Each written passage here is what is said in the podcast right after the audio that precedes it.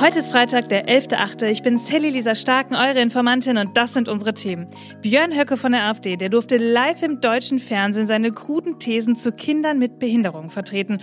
Ja, und wir fragen uns, darf der MDR dem Mann so eine Bühne bieten?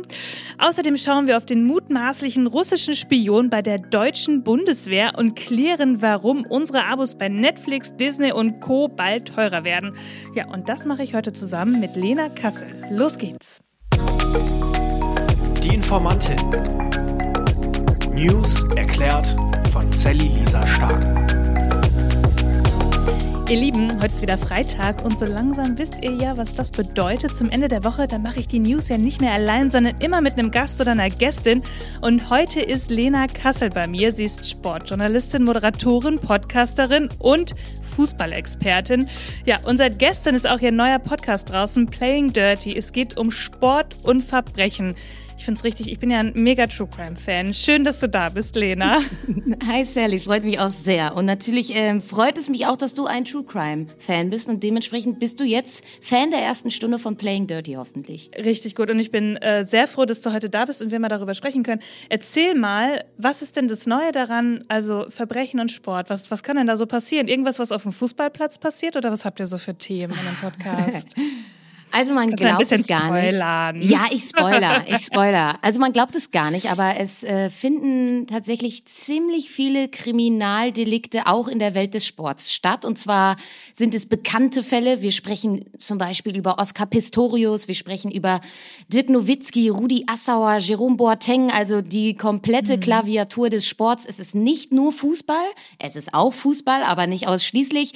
Und wir erzählen die Fälle, wir versuchen aber auch den doppelten Boden zu verstehen. Wir versuchen zu verstehen, was der Fall uns über das Leben uns, und über uns selber lehrt. Also äh, wir erzählen nicht nur nach, sondern wir versuchen auch Meinung einzubringen. Und ich glaube, da ist ein sehr, sehr toller und leidenschaftlicher Podcast raus geworden.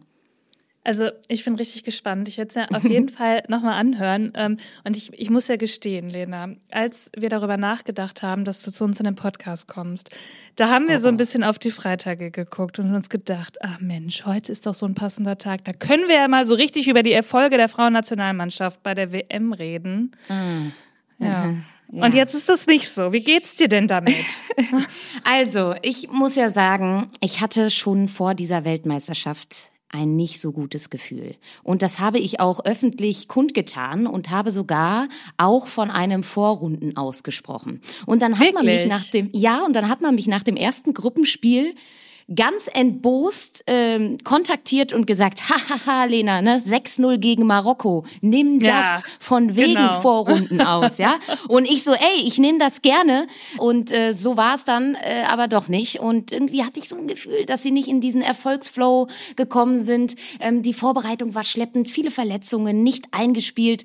Und ja, das führte irgendwie dazu, dass sie dann jetzt nicht mehr im Turnier sind, was ich sehr schade finde, weil natürlich eine, eine Geschichte hätte weitererzählt werden können, die eben im vergangenen Jahr bei der Europameisterschaft angefangen hat und dass jetzt die Häme auch auf die Frauen runterbricht, weil die Männer ja auch äh, Vorrunden aushaben, die U21 auch, die kriegen jetzt alles nochmal doppelt und dreifach ab und das äh, finde ich natürlich sehr schade. Ja, und das ist auch ein Thema, das hatten wir jetzt auch öfter hier im Podcast. Wir haben so ein bisschen über die Übertragungsrechte gesprochen, mhm. als darum gefalscht worden ist und dann aber auch über die krassen Einschaltquoten, die die Frauenfußball-WM-Spieler hatten.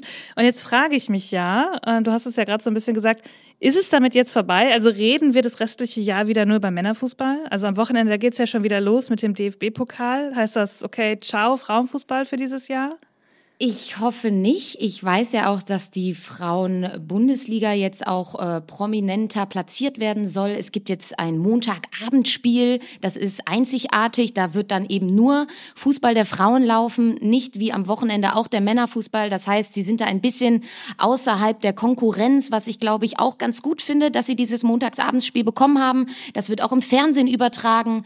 Dann äh, gibt es jetzt auch unterschiedlichste Anbieter, die die Frauen-Bundesliga zeigen. Das war in der Vergangenheit Vergangenheit auch nicht so der Fall. Also von daher hoffe ich einfach, dass sehr, sehr viele Plattformen bespielt werden, dass die Sichtbarkeit hoch bleibt. Und ich sag ganz ehrlich, unabhängig vom Erfolg. Der Fußball der Frauen ist für mich mehr als das Ergebnis. Der macht Spaß, der ist, der ist laut, der ist haltungsgetrieben, der ist feministisch, der ist queer. Es gibt so viele Gründe, den Fußball der Frauen zu supporten. Und von daher ist für mich persönlich, ist unabhängig davon, ob sie jetzt sportlich erfolgreich bei dieser Weltmeisterschaft waren oder nicht. Ich glaube, der Fußball der Frauen ist sehenswert. Mega. Ich hätte es gar nicht besser sagen können. Hätte ich auch gar nicht, weil du bist die Sportjournalistin von uns. Richtig tolles Plädoyer zum Anfang der Folge schon. Ja, und jetzt würde ich sagen, wir schauen uns mal die News an. Die sind nicht ganz so toll wie dein Plädoyer. Irgendwie ist es gar nicht so einfach, mit diesen Themen zu starten, denn nichts davon, was wir jetzt gleich besprechen, Lena, das überrascht mich, aber wir müssen trotzdem drüber reden. Die AfD. Ich bin in den letzten beiden Wochen so weit in diese rechtspopulistische Welt eingetaucht. Mhm. Ich habe ich hab, ich hab die AfD-Parteitage geschaut, ich habe sehr viel Berichterstattung darüber gemacht und es gibt wirklich fast nichts mehr, was mich wundern kann. Aber diese Woche ist wieder ein neuer Knaller dabei. Starten wir mal damit. Björn Höcke. Den darf man übrigens, und das finde ich immer wichtig zu erwähnen, den darf man hochoffiziell Nazi nennen. Der, das hat die Staatsanwaltschaft Frankfurt vor einem knappen Monat festgestellt. Da gab es dann nämlich eine Anzeige, aber es ist keine Beleidigung, Björn Höcke Nazi zu nennen, sondern es ist ein an Tatsachen anknüpfendes Werturteil. Also, dieser Thüringer AfD-Chef Höcke, der sagt, Kinder mit Behinderungen sollen nicht mehr in Regelschulen unterrichtet werden. Und jetzt halte ich fest, so eine Aussage, die hat er nicht auf einer Versammlung der AfD getroffen, wo wir das ja in letzter Zeit öfter mal gehört haben, sondern im Sommerinterview mit dem MDR. Und das Gespräch war live gestreamt. Vor haben sie sich so ein bisschen darauf verständigt, wir reden hier jetzt über Bildungspolitik.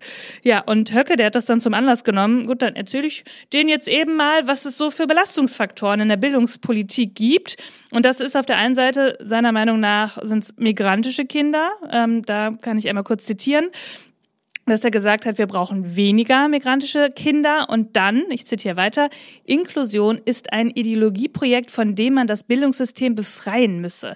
Inklusion, das würde, halte ich fest, Zitat, unsere Schüler nicht weiterbringen und nicht leistungsfähiger machen. Sie führten nicht dazu, dass wir aus unseren Kindern und Jugendlichen die Fachkräfte der Zukunft machen. Dass das natürlich totaler Mumpitz ist, muss ich dir wahrscheinlich nicht erklären. Aber wie geht's dir damit, wenn du sowas hörst? Du hast das wahrscheinlich auch verfolgt in den letzten Wochen, oder? Ja, natürlich. Und ich hatte genau das gleiche Eingangsgefühl, was du hattest. So, ich wünschte, diese Meldung würde mich überraschen. Also ich wünschte, das wäre jetzt etwas Überraschendes. Ähm, das, das ist trotzdem, und das möchte ich jetzt nicht irgendwie kleinreden, es ist trotzdem eine neue Eskalationsstufe, genau wie du auch gesagt hast, das mhm. in diesem öffentlichen Rahmen zu tun. Er wusste ganz genau, dass es eine Live-Situation ist. Das heißt, du hast keine Chance mehr zu schneiden, du hast keine Chance mehr, Dinge zu autorisieren und ähm, das Gesagte irgendwie noch äh, zu kontextualisieren oder rauszuschneiden. Also du hast einfach keine Handlungsmacht. Und für mich ist da wirklich eine Grenze überschritten worden. Und wir haben diese generelle Debatte ja äh, mit der AfD, die jetzt einfach ihre Umfragewerte hoch hat die, und man denkt sich, sollen wir die jetzt ignorieren? Mhm. Sollte man sie nicht ignorieren? Sollten sie auf ein Titelblatt kommen? Sollten sie nicht auf ein Titelblatt kommen? Wir müssen uns doch irgendwie damit auseinandersetzen. Ja, aber ich glaube nicht in einem derartigen Rahmen und eben nicht in diesem infrastrukturellen Rahmen, dass du keine Chance mehr hast, Dinge, die gesagt werden, die verletzend sind, die menschenverachtend sind, einzuordnen. Und das ist eben beim MDR so passiert. Für mich ist da eine Grenze überschritten worden. Und wenn du hast es ja gesagt, wenn Höcke sagt, er will nicht, dass Menschen mit Behinderung an der Regelschule teilnehmen, dann spricht er auch automatisch von Selektion. Er spricht genau. von Ausgrenzung und das ist menschenverachtend und das ist kein Inhalt, der äh, erst recht nicht in eine öffentliche Talkshow gehört. Und mir wird echt schlecht, wenn er dann auch noch von unseren Kindern spricht. Ähm, das ist Gedankengut, das sollte nicht verbreitet werden. Genau, und ich würde gerne noch eine Sache hinzufügen, die habe ich ähm, heute noch dazu gefunden, weil das Wort Ausgrenzung und Selektion, das, was über was er hier redet, ist die Arbeitsfähigkeit von Menschen mit Behinderung. Und das war während der NS-Zeit, das war, es gab den Meldebogen für Menschen mit Behinderung im, in der Spalte T4, in, in den Meldebögen, da spielten neben Heilungsprognosen vor allem die Arbeitsfähigkeit der Person eine wichtige Rolle. Ärzte und Pflegepersonal sollten beurteilen, wie die Person in Zukunft das Volk unterstützen würde würden. Und da wurde über Leben und Tod entschieden. Das habe ich heute auf Instagram gesehen bei Way of Katrin, die ganz viel über Ableismus aufklärt. Und das muss man sich mal eigentlich äh, zu Gemüte führen. Es geht also hier nicht nur darum, dass er sagt, mit den, die Leute sollen nicht irgendwie auf eine Förderschule kommen, sondern die sollen weg. Und ja. das ist, glaube ich, etwas, was sehr, sehr krass in, auf die NS-Ideologie einspielt. Und das muss man einfach, glaube ich, wissen. Und das muss man kontextualisieren, wenn jemand sowas in den öffentlich-rechtlichen sagt. Und er ist, und das hast du ja auch zu Eingangs gesagt, er ist, man darf ihn offiziell Rechtsextremist und Nazi nennen. Ja, also mhm. er ist der ganz, ganz, ganz, ganz rechte extremistische Flügel der AfD. Äh, da kann man auch nicht mehr davon sprechen, dass, äh, dass man irgendwie äh, die Partei irgendwie mit an den Tisch holen muss, weil man muss sich mit ihr auseinandersetzen. Ähm, da, das ist die rote Linie. Also alles, genau. was Höcke ist und vielleicht noch um ihn herum, ist die rote Linie. Und die wurde hier einfach ganz, ganz klar überschritten. Und dazu gehört auch, die Umfragewerte, die sind weiter hoch und ja, man würde so einen Typen damit wählen. Er ist in Thüringen AfD-Landesvorsitzender und er will nächstes Jahr Ministerpräsident werden in Thüringen. Da sind im Herbst 2024 nämlich Wahlen. Bislang ist die AfD im Landtag eher isoliert und die Fraktionen lehnen Bündnisse mit ihr ab. Da könnte man sagen, okay, das ist unrealistisch, dass es da eine Regierungsbeteiligung gibt, aber es ist halt auch noch ein bisschen Zeit. Und ich glaube, deshalb ist es so wichtig, dass wir immer wieder darüber sprechen und zeigen, Leute, hier läuft was richtig schief und das können wir so nicht hinnehmen. Und jetzt kommt das nächste brisante Thema, Lena. Ich war mir erst nicht sicher, ob ich das richtig gelesen habe. Auf der A1 bei Wuppertal, da gab es am Montag einen wirklich schweren Unfall. Es gab Verletzte und der Notarzt musste kommen. Ja, und der kam auch. Allerdings kam er auf dem Fahrrad an der Unfallstelle an. Was glaubst du, ist da passiert? Ja, also ich habe also ich habe die Nachricht ja ich habe die Nachricht ja gelesen und äh, ich muss sagen, es ist ähm, eine eine bittersüße Nachricht, ja? Also ich habe zwei Gefühle dabei.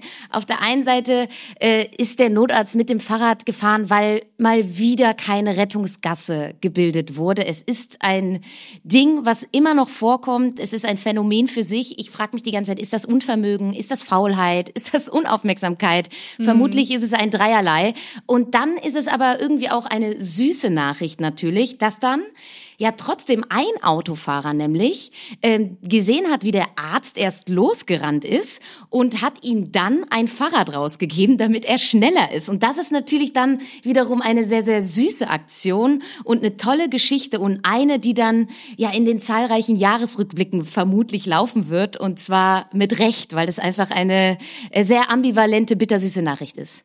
Total. Also man muss natürlich sagen, es war ein schwerer Unfall und es wäre einfach, also so eine Rettungsgasse, ich verstehe das wirklich auch nicht, warum man die nicht bilden kann. Ähm, aber als ich das gelesen habe, dachte ich echt, ich habe das, ich sehe das die ganze Zeit in meinem Kopf, auch mit so einer Hintergrundmusik, wie dieser Notarzt quasi auf ja. dem Fahrrad so an den Autos vorbeiradelt und alle gucken so und merken wahrscheinlich in dem Moment, ah, okay, ich habe wahrscheinlich was falsch gemacht hier an dieser Stelle. Aber vielleicht haben die Leute auch etwas anderes gedacht, weil da habe ich nämlich noch dran gedacht. Ich habe daran gedacht, hm, es haben sich die letzten Wochen alle über die letzte Generation immer wieder beschwert und gesagt, dass sie, dass sie sich auf die Straße kleben, dass das Menschenleben gefährdet und das kann auch so gewesen sein, aber es ist ja sehr laut rumgeschrien worden. So. Und jetzt sind es aber auch die ganz normalen Autofahrer, die nicht achtsam genug sind, eine Rettungsgasse zu bilden und damit auch Menschenleben gefährden. So ist es. Lena, ich habe dir, also du machst jetzt True Crime. Ich habe aber hier bei den News so oft True Crime. Ich erzähle dir jetzt einen Fall. Ist leider nicht aus dem Sport, aber trotzdem genauso kribbelig. Stell dir mal vor, du arbeitest im Bundesamt für Ausrüstung, Informationstechnik und Nutzung der Bundeswehr. Und da hast du die diepesten Einblicke, die du dir vorstellen kannst. Ja, und dann wirst du so verdeckt auf der Straße vom russischen Nachrichtendienst kontaktiert. Wahrscheinlich einer im beigen Trenchcoat, obwohl das darf ich nicht sagen. Ich trage auf meinem Titelbild ja auch ein.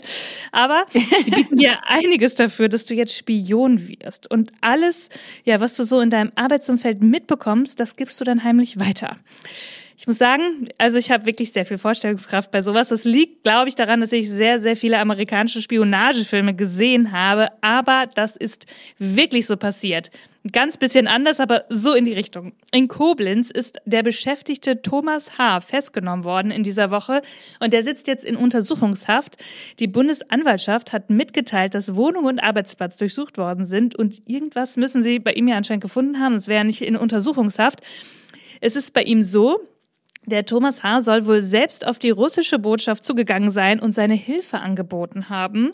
Und da habe ich mich gefragt, als ich das gelesen habe, wie macht man das? Geht man da einfach so in die Botschaft an den Empfang und sagt, Guten Tag, ich heiße Thomas H. Und ich finde den Ukraine-Krieg doof. Oder wie, wie stellst du dir das vor? Du machst doch jetzt True Crime, Lena. Wie, ja, wie wäre das in deinem Kopf? Ja, also in meinem Kopf äh, sehe ich da auch ein, ähm, ein, eine Person im Trenchcoat und mit so einem tief ins Gesicht gezogenen Hut. Ein Hut, genau. Ja, so, so richtig tief ins Gesicht gezogen, der dann auf so einer Parkbank sitzt und so eine richtig große Zeitung liest. Also genau. so stelle ich mir das vor. Und dann. Und sich dann so Briefumschläge gegenseitig so Genau, man setzt sich kommt. dann wortlos neben den anderen auf die Bank dann hinterlässt man halt einfach so einen braunen Umschlag und äh, tauscht irgendwas aus und äh, geht wieder. Also nonverbale Kommunikation, keine Spuren hinterlassen. Das ist natürlich das A und O, wenn man über Geheimdienstarbeit spricht. Ja, was sollen wir sagen, ne? Die Geschichte ist ein bisschen anders gelaufen hier bei unserem guten Thomas. Ja, der Thomas, der hat es ein bisschen anders gemacht und ich muss sagen, so, so witzig, wie wir das jetzt darstellen, ist es ja im Endeffekt eigentlich nicht, weil man, also es ist einfach, man sieht, dass die Behörden gerade wacher sein müssen, als sie sind, denn die Frage, die ja hier zu klären ist, wie viel hat der Thomas H. preisgegeben und wie lange geht das schon?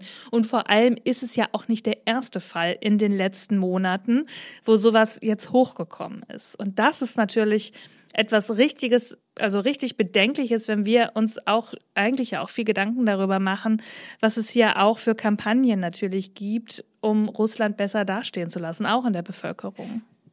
Ja, total. Ähm, und vor allen Dingen, glaube ich, macht es ja, wenn man sich das mal so vorstellt, ne, erscheint es mir auch schon logisch, dass äh, frustrierte Mitarbeiter, und das soll ja wohl Thomas H. gewesen sein, mhm. ähm, dass das natürlich für ausländische äh, Geheimdienste die besten Informanten sind, ne? Weil sie eben. Ja leicht zu manipulieren sind, weil sie vielleicht auch ein Groll in sich tragen, weil sie sich vielleicht nicht gewertschätzt fühlen. Und das ist ja wirklich das Allerallerschlimmste, wenn, wenn sich Leute nicht gewertschätzt mhm. fühlen, ja, dann wird's richtig, dann ja. wird's nämlich richtig, richtig gefährlich. Und ja. trotzdem ist mir bei dieser Geschichte eine kleine, eine kleine Pointe trotzdem noch. Ich weiß also, dass, also er hat sich ja selber bei diesem Generalkonsulat vorgestellt. Ja. Aber halt nicht irgendwie in persona, sondern er ist schon bei seinem allerersten Kontaktversuch direkt aufgefallen, weil, und das ist leider doch eine wirklich witzige Pointe, weil er sich, weil er einfach eine Mail hingeschrieben hat. Das muss man sich mal vorstellen. Hi, äh, hier ist Thomas. Thomas. Ich würde gerne für den russischen Geheimdienst arbeiten. Das ist meine Handynummer. Rufen Sie mich gerne an, wenn Interesse besteht. Also, das ist ja schon fast Loriot-Style. Das ist richtig Loriot-Style. Also das ist auch wirklich was, könnte man, das, das könnte, da könnte man einen richtig guten Sketch draus machen. Was mich dann wieder zu der Frage führt, wie viele Menschen in Behörden sind bitte gerade noch frustriert? Also das ist, ne, also da, ich frage mich, sind, also wie viel, wie viel Anfälligkeit gibt es dafür? Und das bedeutet im Endeffekt auch, dass die Behörden wirklich wachsamer sein müssen, was dort gerade passiert. Und ich glaube, dass sie es jetzt auch sein werden. Wir werden weiter darüber sprechen. Lena, jetzt habe ich eine ganz persönliche Frage an dich. Mit wie vielen Leuten teilst du dir deinen Netflix-Account?